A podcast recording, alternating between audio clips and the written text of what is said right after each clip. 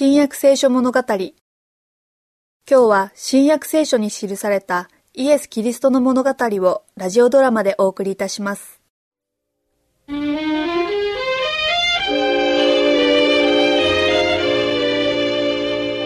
生今日は忙しくいろいろなことをされましたね。先生は一日中説教をされたり病人を治されたり。しかしパリサイ人の非難のせいで先生のお仕事はずっとやりにくくなりましたね。夜が近いというのに群衆はまだ押し寄せてきます。先生お願いですから静かな場所を探して休んでください。分かった。そうしよう。ガリラヤ湖の東側へ渡ろう。そこにあるいくつかの町や村ならここよりはずっと静かですからきっと一人で静かにお休みになれると思います。みんな私についてきなさい群衆に帰るように言いますか？彼らを帰らせることにしよう。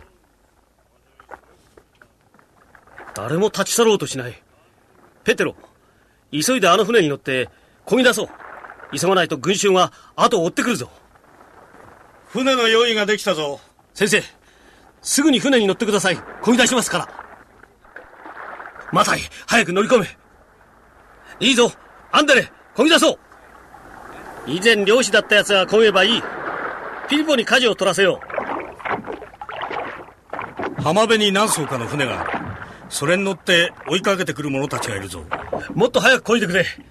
向こう岸に着いたら先生が静かに休めるように彼らを引き離せれば。暗くなってきたぞ。これだと夜の暗闇で彼らの追跡を逃れられるだどうして群衆は来る日も来る日も先生を煩わせるのだろう。先生も休まなければならないことがわからないのだろうか。まだ若いなヨハネ。それも一理あるが何よりも群衆が街道の意味のない儀式に飽き飽きしていることを知っておくべきだ。みんな先生の憐れみと理解と深い愛情を心から求めているのだ。暗くなってきた。でも他の船がまだ追ってくる。早くみんなもっと早く漕いでくれ。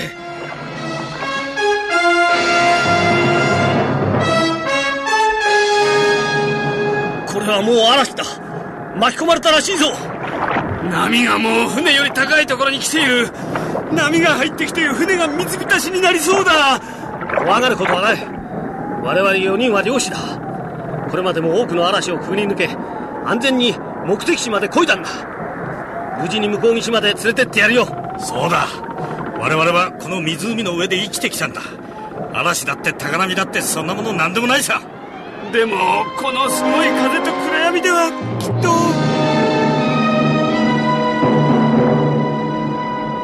船が水浸しにならないように手の空いている者はみんな水を買い出してくれ。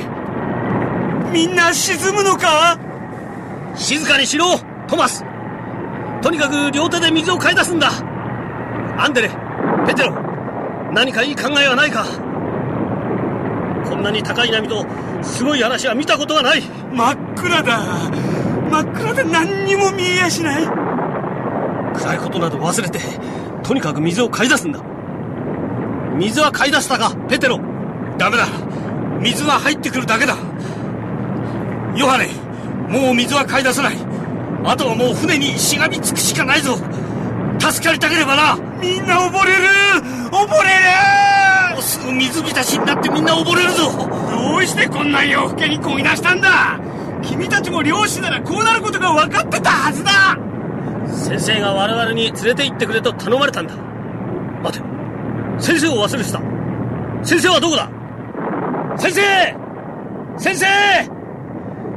誰か先生を見なかったか。この暗闇では何も見えないぞ。先生先生！先生！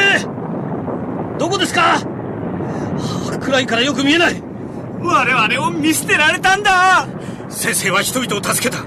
病人も治した。悪魔も追い払った。その先生が自分の弟子たちを見捨てることがあるか。多分先生にも我々を助ける力がなかったのだろう。我々は見捨てられたのだ。先生に助けてもらわないとみんな溺れるぞ。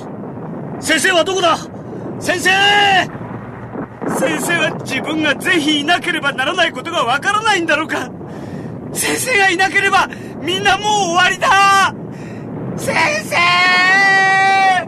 一体どこにおられるのだろう？先生！先生！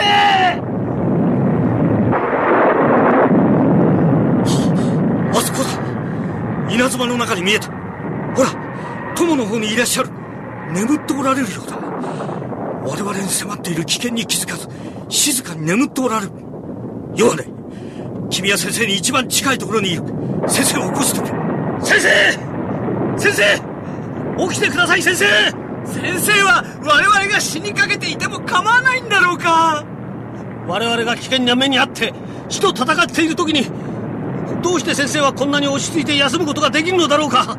先生！先生！お目を覚まされたぞ。先生主よ。どうか我々を助けてください。我々はもう死にそうです。イエスは起き上がられます。嵐が吹き荒れ波が押し寄せてくる中をイエスは弟子たちの真ん中に立たれます。すると稲妻がひらめき優しい愛情に満ちたイエスの顔を照らし出します。イエスは慈悲にあふれた眼差しで両手を上げ静まれ黙れ